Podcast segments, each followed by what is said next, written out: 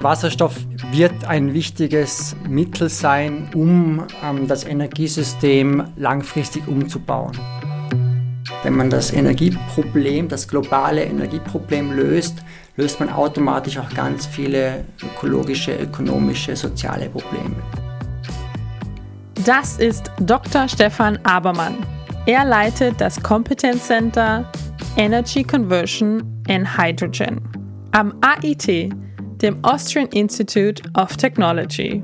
Er forscht also mit seinem Team an Wasserstoff. Warum? Weil Wasserstoff für eine klimaneutrale Zukunft der größte Hoffnungsträger ist. Er soll bei der Verkehrswende helfen und sogar unsere Schwerindustrie klimafreundlich machen. Aber geht das? Was kann Wasserstoff wirklich? Finden wir es gemeinsam heraus. Mein Name ist Caroline Schmid legen wir los. Wissenschaftsradio.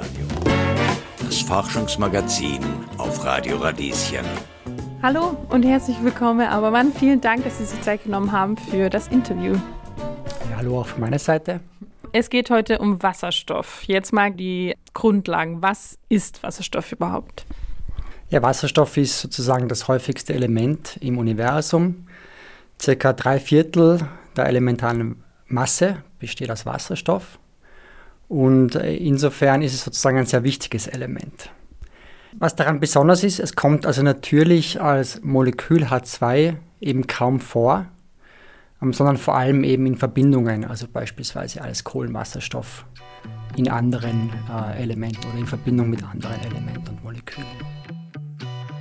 Wasserstoff kommt am häufigsten im Universum vor und steht uns quasi endlos zur Verfügung. Leider aber nicht in reiner Form, sondern in Verbindungen und die können nur mit hohem Energieaufwand gelöst werden. Wie wird Wasserstoff denn hergestellt? Also es gibt unterschiedliche Arten, Wasserstoff herzustellen. Die mit Abstand am häufigsten verwendete Art und Weise ist sozusagen die äh, Herstellung aus fossilen Energieträgern, insbesondere aus e- Erdgas, die sogenannte Dampfreformierung, mit der über 90 Prozent der aktuellen jährlichen Produktion erfolgt. Die sicherlich wichtigste äh, Herstellungstechnologie, aber für die Zukunft, mit der wir uns auch am, am Center for Energy beschäftigen, ist die Wasserelektrolyse, also die Spaltung von Wasser in Wasserstoff und Sauerstoff aus erneuerbarem Strom, weil nur dann kann der Wasserstoff so sogenannt als grün bezeichnet werden.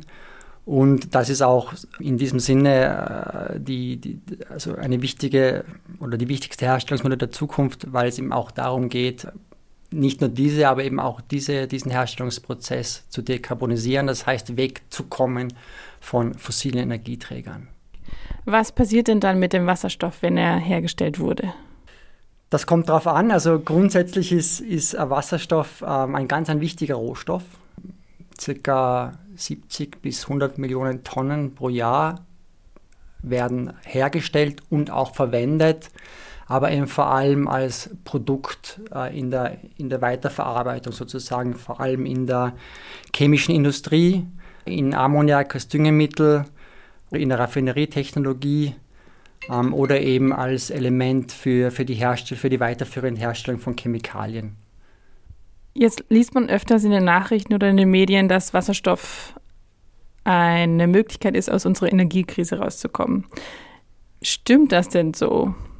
Also Wasserstoff wird ein wichtiges Mittel sein, um ähm, das Energiesystem langfristig umzubauen.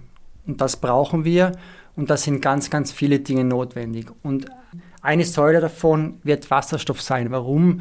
Weil Wasserstoff ein wichtiger Mittler ist. Also Wasserstoff ist sozusagen, nicht sozusagen, sondern Wasserstoff ist ein Energieträger, und hat die wichtige Eigenschaft, dass sich damit gut Energie speichern lässt, dass sich damit gut Energie transportieren lässt und dass sich damit gut Energie umwandeln lässt. Und deshalb wird es so wichtig sein in einem zukünftigen integrierten Energiesystem, wo wir Technologien und Sektoren energetisch koppeln müssen, Wasserstoff dafür zu benutzen.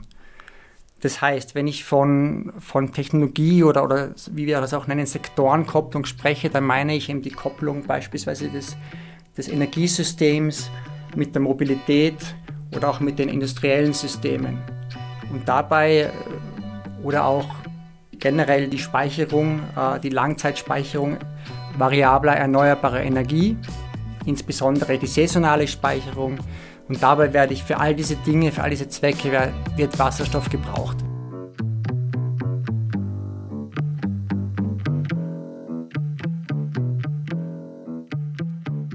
Speicherung ist ein wichtiges Thema, weil das ist so der Knackpunkt. Also auch bei Elektrobatterien oder wie speichern wir Energie?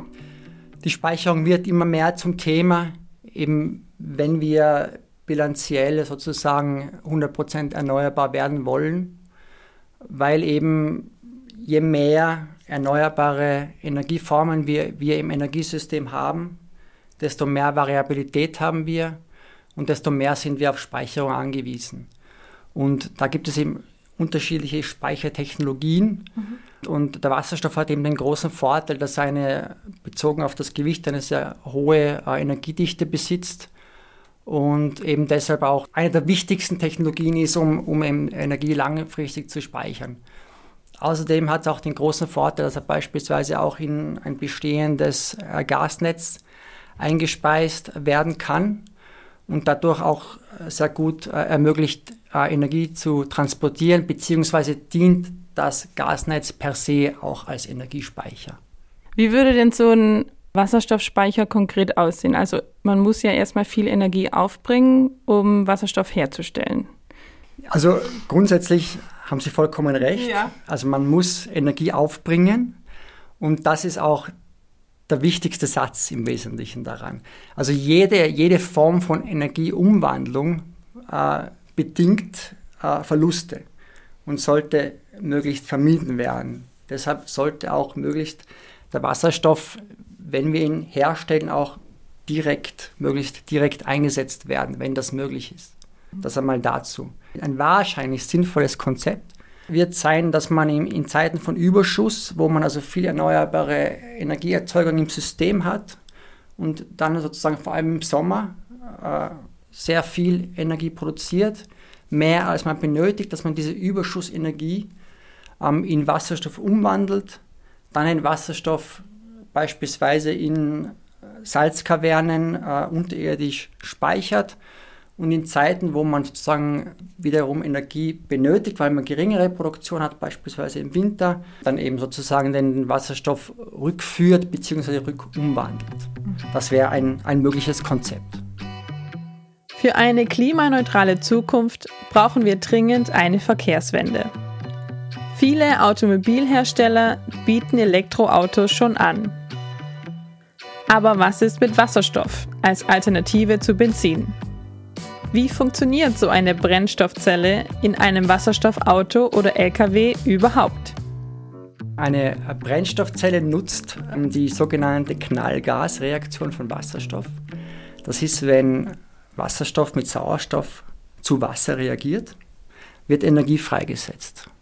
Verhältnismäßig wiederum auf das äh, Gewicht sehr viel Energie. Und diese sogenannte Knallgasreaktion, die in der Natur auch theoretisch zu einer Explosion führen könnte, wird in der Brennstoffzelle technologisch genutzt, um eben Wasser und Energie aus Wasserstoff und Sauerstoff herzustellen. Und diese Energie kann dann in Form von Strom und Wärme genutzt werden. Und das wird in einer Brennstoffzelle kontrolliert gemacht.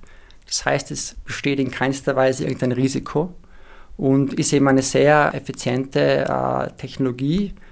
Momentan im Bereich von, Sie, Sie, werden alle möglichen Zahlen lesen und hören, aber im Bereich von 50 Prozent Umwandlungseffizienz, um eben aus diesen beiden Elementen dann Energie herzustellen.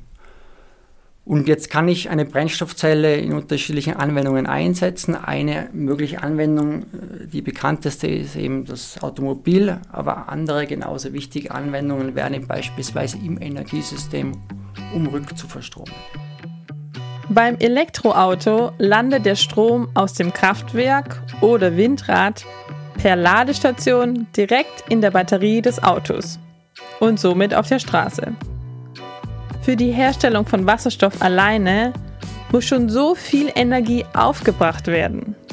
Fast drei Viertel des verwendeten Stroms können daher nicht zum Antrieb des Brennstoffzellenautos genutzt werden.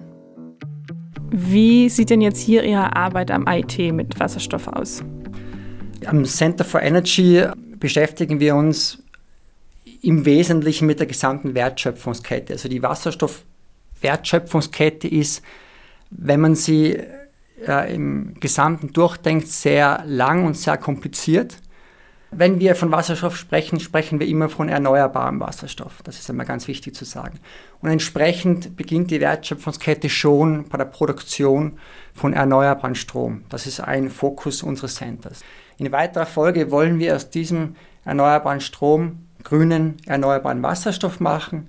Das passiert eben mittels Elektrolyse, mittels Wasserspaltung.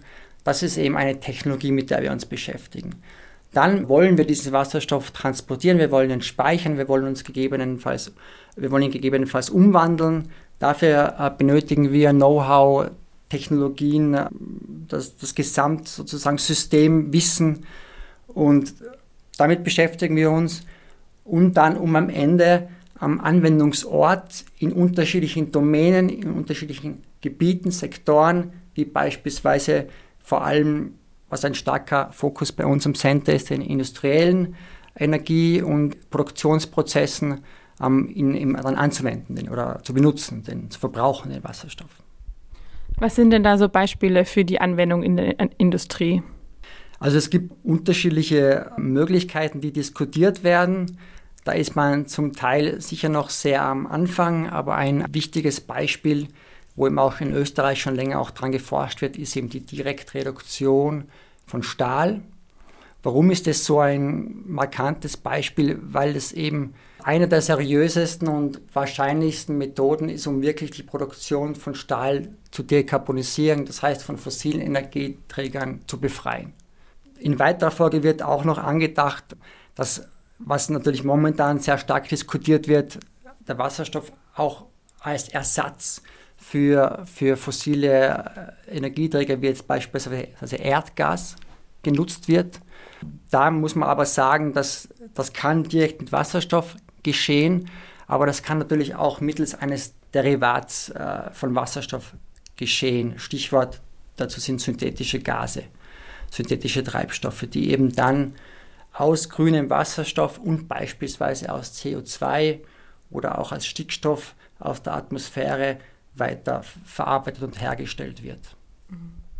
Das Beispiel mit dem Stahl finde ich sehr interessant, weil Stahl eben bis jetzt so ein Klimasünder ist, oder die Stahlherstellung. Wie sieht das denn anders aus, wenn man es mit Wasserstoff macht? Es ändert sich nicht viel, außer dass man eben sozusagen, die Stahlherstellung ist jetzt relativ komplex und, und, und ich bin jetzt auch kein Experte, obwohl ich es früher mal gelernt habe. Aber im Wesentlichen geht es darum, das Eisen zu reduzieren und das wird aktuell mit kohlenstoffhaltigen Materialien gemacht. Koks zum Beispiel, der Klassiker. Und das kann man eben auch mit Wasserstoff machen. Und dann sozusagen durchbricht man diese kohlenstoffhaltige Kette. Also diese, und das ist eben klassische Dekarbonisierung. Was natürlich ein anderer Weg ist, was in der Stahlproduktion ganz wichtig ist, ist die direkte Elektrifizierung. Darf man nie vergessen, also der, unserer Ansicht nach der beste Weg, wenn es möglich ist, ist immer zu elektrifizieren. Weil dann kann ich erneuerbaren Strom nutzen in der Zukunft und habe überhaupt eine grundsätzlich dekarbonisierte äh, Herstellungskette. Aber das geht eben nicht bei allen Prozessen und mit allen Dingen, aber wenn es geht, soll man es machen. Beispielsweise auch äh, beim, beim Stahl wird ja auch direkt über elektrisch eingeschmolzen, wo der, der, gesamte Schrott wird über rein elektrische Systeme wiederverwertet. Und, und das ist sicherlich diesbezüglich ein sehr guter Weg. Und der Rest kann dann sozusagen mit Wasserstoff dekarbonisiert werden.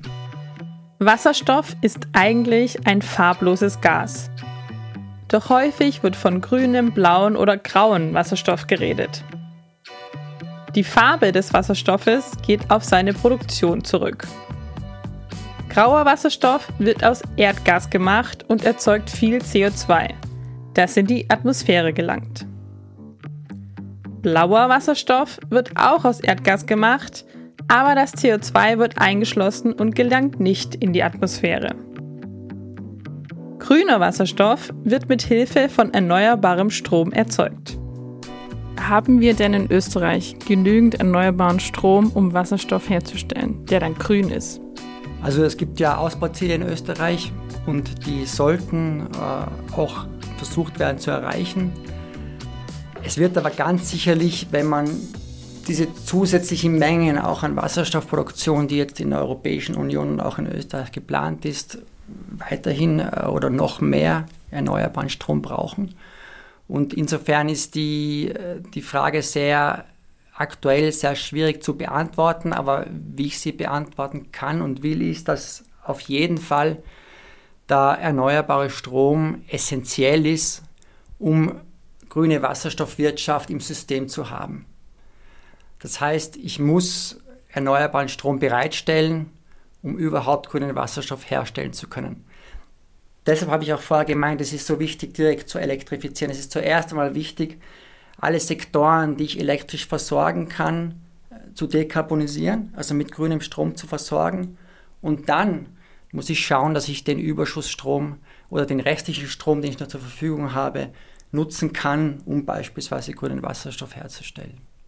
Bei diesem ganzen Prozess, den Sie hier am IT entwickeln, wo sind denn da die größten Herausforderungen oder wo arbeiten Teams gerade speziell daran? Es gibt sehr viele Herausforderungen, aber eine der großen Herausforderungen ist sicherlich die Komplexität der Wertschöpfungskette. Also jede dezidierte Prozessabfolge muss ganz genau verstanden werden. Also im, im, Sinne von, wie stellen Sie die Energie her, die Sie brauchen, wie produzieren Sie den Wasserstoff, wie transportieren Sie ihn, wie speichern Sie ihn und wie nutzen Sie ihn, wie wenden Sie ihn an. Und, und das alles zu verstehen und auch diese Schnittstellen zu verstehen und auch das im, im Gesamtsystemkontext zu äh, behandeln zu können, ist meiner Ansicht nach äh, sicherlich eine der größten Herausforderungen. Und das ist auch eine unserer größten Stärken, die wir im Center haben, weil wir das einfach von der Expertise und von den Kompetenzen her komplett abdecken können. Und das können nicht alle. Also ist das ein sehr interdisziplinäres Team und auch Arbeiten? Genau. Der, der Wasserstoff soll ja ein wichtiger Integrator in einem integrierten Energiesystem sein. Und dementsprechend braucht es auch integrierte Teams, um das sozusagen behandeln zu können. Was für WissenschaftlerInnen braucht man denn im Team, um das alles zu bewerkstelligen? Alles. Das geht von Physikern, Materialwissenschaftlern, äh, Verfahrenstechnikern, Chemikern, Elektrotechnikern bis hin zu Experten für generell erneuerbare Energiesysteme. Also viel, viel Technologie, viel Engineering, aber natürlich auch viel Kommunikation, um auch die Integration bereitstellen zu können. Was müsste denn passieren in der Politik, in der Gesellschaft generell, um Ihre Arbeit zu erleichtern? Also gibt es irgendwas, was geändert werden müsste? Aktuell sehe ich keinen Änderungsdruck. Also ganz im Gegenteil. Der, der Druck ist ein natürlicher in der aktuellen Situation wir fokussieren oder wir haben immer fokussiert und fokussieren immer auf Technologie. Das heißt, für uns ist entscheidend, dass wir, dass wir unsere Technologien weiterentwickeln können. Das heißt, für uns ist entscheidend, dass wir ein entsprechendes Umfeld haben, von der Politik her, von den Fördergebern, von den Fördermechanismen her, die uns arbeiten lassen. Und, das ist, und wir sind aktuell in einem sehr guten Umfeld und können sehr gut arbeiten. Ist allen bewusst, wie dringend wir erneuerbare Energien brauchen und einen Speicher. Genau, ja. Das ist schon jetzt in der letzten Zeit noch viel stärker geworden, als es vorher schon war. Wir stehen ja vor der großen Herausforderung, unser Energiesystem umzugestalten. Wie könnte das denn aussehen oder wie sieht das vielleicht schon aus? Das ist sozusagen eine der meiner Ansicht nach größten Herausforderungen, die wir in den nächsten Jahrzehnten vor uns haben. Und dass es bedingt eben einen kompletten Umbau, weil wir von, von dem aktuellen linear auf, auf fossilen äh, ähm, Rohstoffen basierten Energiesystem zu einem auf erneuerbaren äh, Energieformen basierten, integrierten, gekoppelten Energiesystem kommen müssen. Das bedingt eben eine komplette Anpassung da Energieerzeugungssysteme zu idealerweise 100% erneuerbare Energieerzeugungstechnologie zu äh, Energieübertragungssystemen, Energieübertragungsnetzen, die dringend ausgebaut werden müssen, um eben auch einen besseren Transport von Energie zu ermöglichen. Das soll eben elektrisch passieren. Das kann aber auch über das Gasnetz passieren, beispielsweise unter Zuhilfenahme von grünem Wasserstoff, bis hin eben zur äh, Kopplung der Sektoren, um eben Energie auch effizienter äh, einzusetzen. Das heißt auch die Abwärme von Energieerzeugung oder von industriellen Prozessen zu nutzen, um eben grundsätzlich auch energieeffizienter zu werden und eben auch diese Energie besser, besser einzusetzen schlussendlich. Energienetze ausbauen heißt dann hauptsächlich mehr Windräder oder wie kann man sich das konkret vorstellen? Wie, wie verändert das die österreichische Landschaft zum Beispiel? Mit Energienetze, da geht es vor allem um die Energietransportinfrastruktur also um Stromleitungen im, Wesentlichen. Das, das muss ausgebaut werden. Es müssen die Energienetze per se ausgebaut werden, weil natürlich da sozusagen, wenn ich sehr viele erneuerbare Systeme wie Photovoltaik oder auch Wind im, im Netz habe, ist das sehr anspruchsvoll für das Energienetz.